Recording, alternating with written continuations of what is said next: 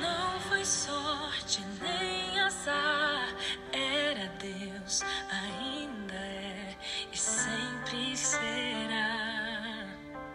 Já estava tudo escrito, não foi coincidência, como um quebra-cabeça a se encaixar.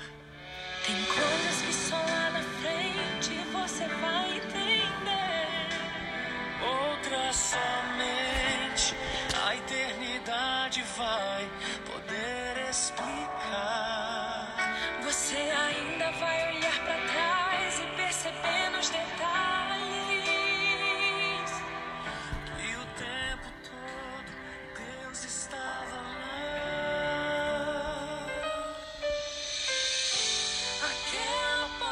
Olá, queridos, graça e paz, que o Senhor abençoe você, que nesse dia você possa verdadeiramente crer que o Senhor está no controle de tudo e de todas as coisas, como diz essa música. Que realmente você possa se alegrar na esperança, sabendo que aquele que prometeu é fiel para cumprir a sua palavra. Amém? Então, vamos dar continuidade na meditação que estamos fazendo em Mateus capítulo 5, né, vimos é, resumidamente né, é, sobre as multidões e sobre os discípulos. Multidões são aqueles que são atraídos por qualquer outra coisa, mas que não tem aquele amor, que não tem aquele interesse maior em Jesus Cristo. Eles são abençoados também, no entanto, é, são os discípulos que se aproximam do Senhor Jesus e recebem o melhor que o Senhor tem para eles. Né? E Jesus começa então a ensiná-los, e a primeira bem-aventurança, aqui no versículo 3, foi sobre os pobres de espírito, e o Senhor justificou dizendo que deles é o reino dos céus, o reino de amor, de paz, de alegria e de bondade. Né? E no quarto, né, vemos então, que hoje vamos estar meditando, bem-aventurados, ou se que significa mais que felizes, os que choram, porque eles serão consolados. Então vemos que é, se fosse escrito é, de acordo com os interesses do mundo, o versículo 3, poder, né, por exemplo, seria descrito desta forma: Bem-aventurados ricos, porque deles é o reino dos céus. No entanto, as coisas de Deus são totalmente contrárias às coisas do mundo. Por isso que Jesus Cristo ele nos chama a ouvir a sua voz, a ouvir a doce voz do Espírito Santo, para que nós possamos realmente entender qual é a razão ou qual é o motivo que realmente nos dá alegria de verdade. Né? Também, se fosse pelo mundo, o versículo 4 seria descrito assim: Bem-aventurado os que sorriem, né? Porque agora eu não sei dizer o que eles poderiam dizer disso, né? Talvez se mostrariam felizes, né? Bem-aventurados que sorriem, porque se mostram mais felizes. E aqui o Senhor Jesus Cristo diz o contrário. Ele diz: Bem-aventurado os que choram, porque eles serão consolados. Ou quem sabe, né? No dizer do mundo, se fosse pelo mundo, diria: Bem-aventurados os que sorriem, porque eles não precisam de consolo, por exemplo, né? Então, a palavra de Deus, ela sempre vai de encontro com o mundo. Agora veja só, quantas pessoas, na verdade, por fora se mostram tão felizes, se mostram tão completas, né, tão cheias de, é, de alegria. Hoje em dia, principalmente né, com o avanço aí da tecnologia, com todos esses aplicativos, né, então as pessoas estão sempre postando né, é, momentos alegres, felizes, bonitos, né? E eu não quero dizer que as pessoas devam ficar mostrando coisas do tipo assim, a sua particularidade, suas tristezas, seus problemas. Não é isso não. Mas a realidade, essas coisas em si, né, muitas vezes pode não ter nenhum problema, desde que isso não se torne um vício para você, desde que isso realmente não te leve a, a achar que o, que o mundo, a vida, é simplesmente isso, alegria, sorrisos, brilhos, né? Não, mas é, o mais gostoso mesmo é quando nós estamos, até mesmo quando nós estamos, por exemplo, triste por alguma coisa, e ali o Senhor nos alegra, o Senhor nos consola. A gente sabe que a gente pode deitar no colo do Pai, por exemplo, e ali chorar, e ali ser a gente mesmo, sem precisar o peso da máscara, né? O peso é, da roupa cara, das joias, né? É, é, quase que impossíveis de serem compradas, né? Então é, existe mais liberdade, né? Como eu estava dizendo esses dias, né? É, simplicidade é liberdade e duplicidade, viver uma vida dupla é escravidão. Então, bem-aventurado quem? Os que choram, porque eles serão consolados. Então, o Senhor realmente quer nos consolar nos momentos de tristeza. Veja, só seres humanos mesmo é que podem né, experimentar isso. Eu digo, claro que os animais também, mas eu digo assim, de uma forma muito mais intensa, os seres humanos eles experimentam isso a tristeza, né? E por isso choram. Então, o choro, na verdade, ele é importante. Né? Também tem esse aspecto até mesmo psicológico, né? espiritual, de você é, poder, é, vamos dizer assim, como uma válvula de escape ali, você chorar, né? você realmente admitir o seu lado humano. Então, por isso, Jesus Cristo disse: Bem-aventurado os que choram. Né? Agora, esse choro, na verdade, a Bíblia não está falando, não se refere, Jesus não se refere ao choro é, relacionado, por exemplo, a uma simples tristeza do mundo. Né?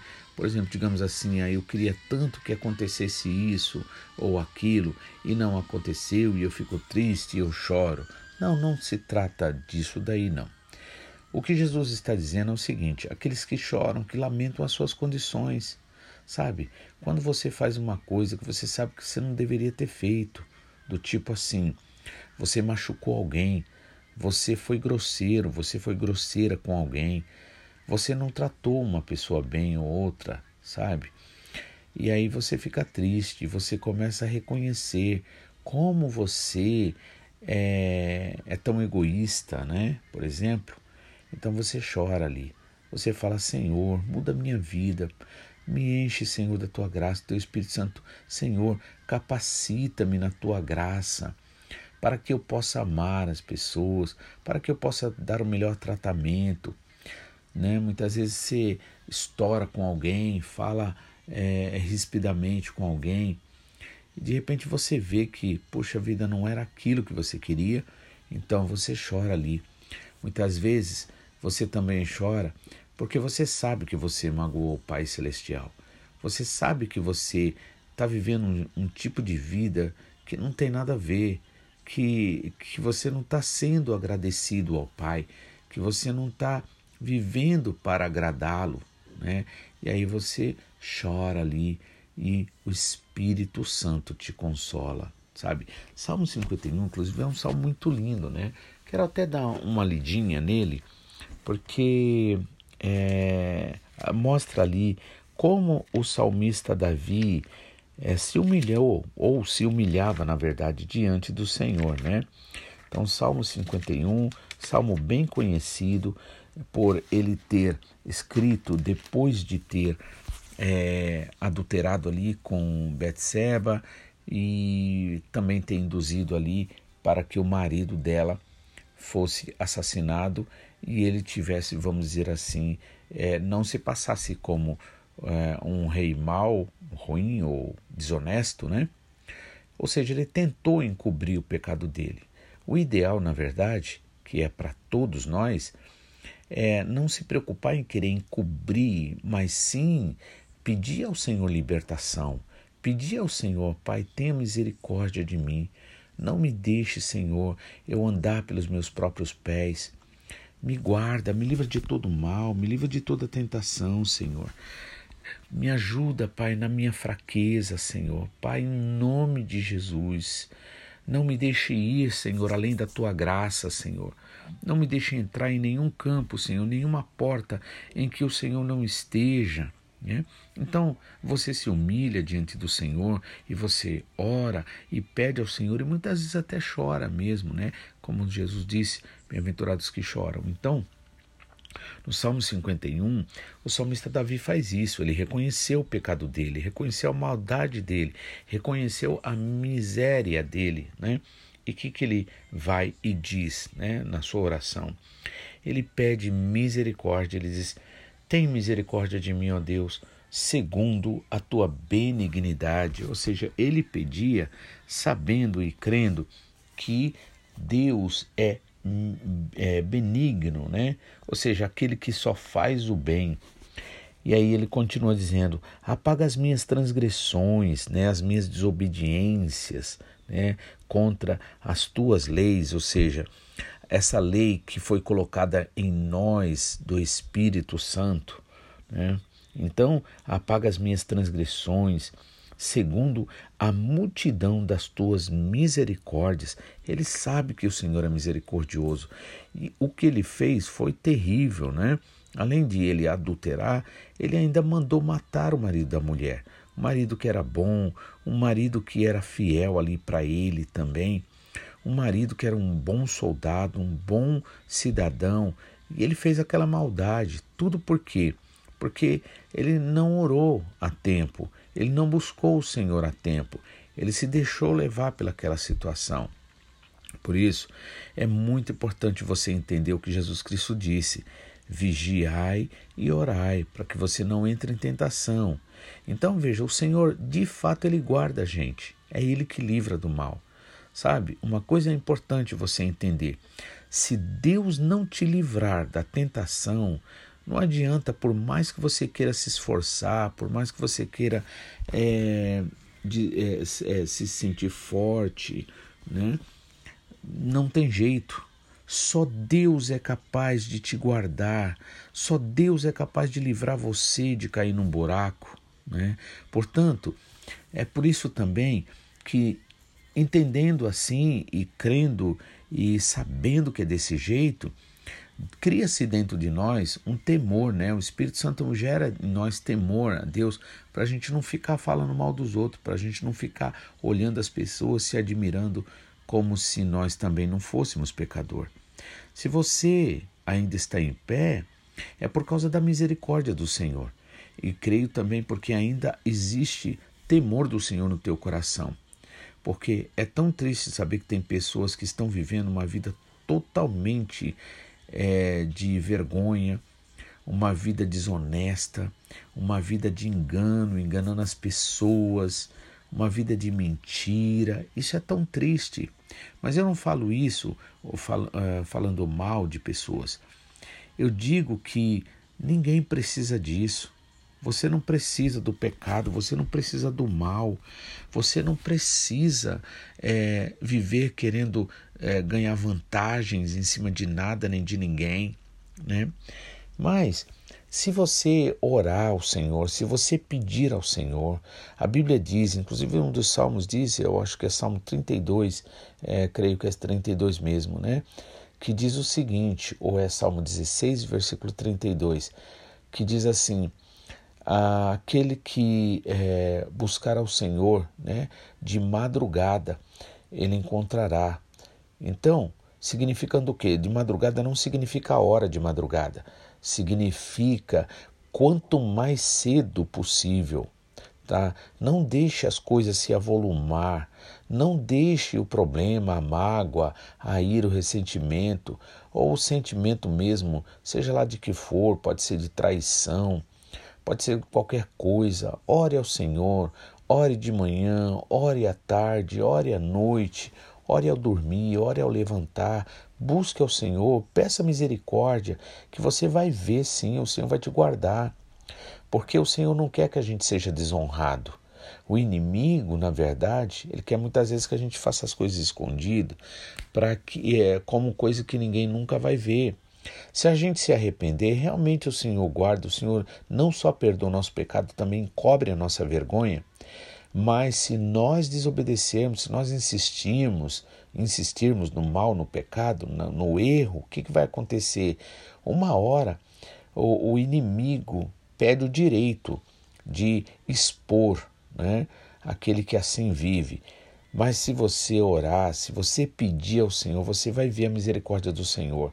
Mas isso não só pecado relacionado à vida sexual, por exemplo, é, fora da, da vontade de Deus, mas também outras coisas. Sei lá, de repente pode ter roubo também, de repente pode ter mentira, de repente pode ter, é, sei lá, raiva, chateação, porque, sabe, a falta de perdão, essa coisa toda.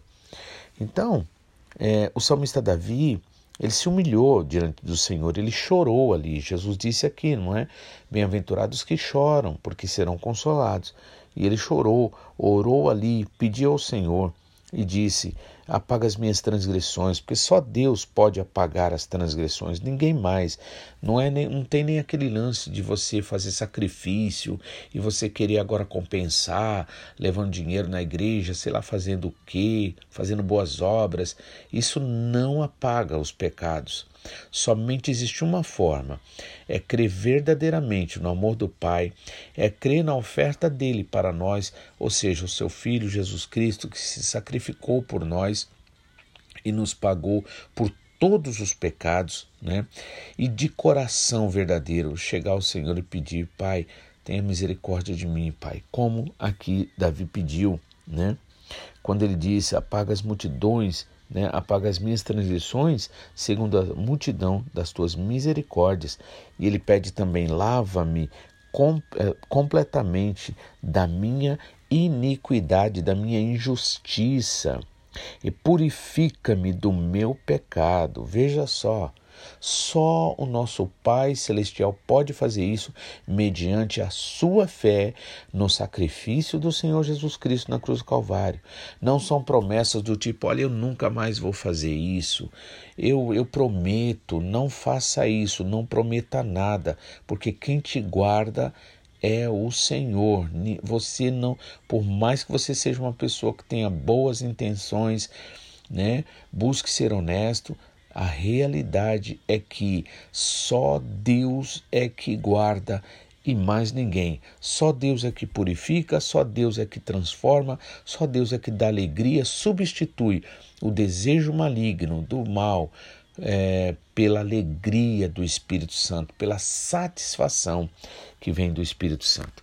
Que Deus abençoe você, que você possa realmente entender isso no teu espírito e você amar e adorar esse Pai tão bondoso, tão misericordioso, que não poupou nem seu próprio filho antes o entregou por você. E sendo assim, sendo perdoado, também perdoe, porque foi isso que Jesus Cristo disse. Amém? Que Deus abençoe e amanhã estaremos de volta, se assim o Senhor nos permitir. Tenha um ótimo dia, em nome de Jesus.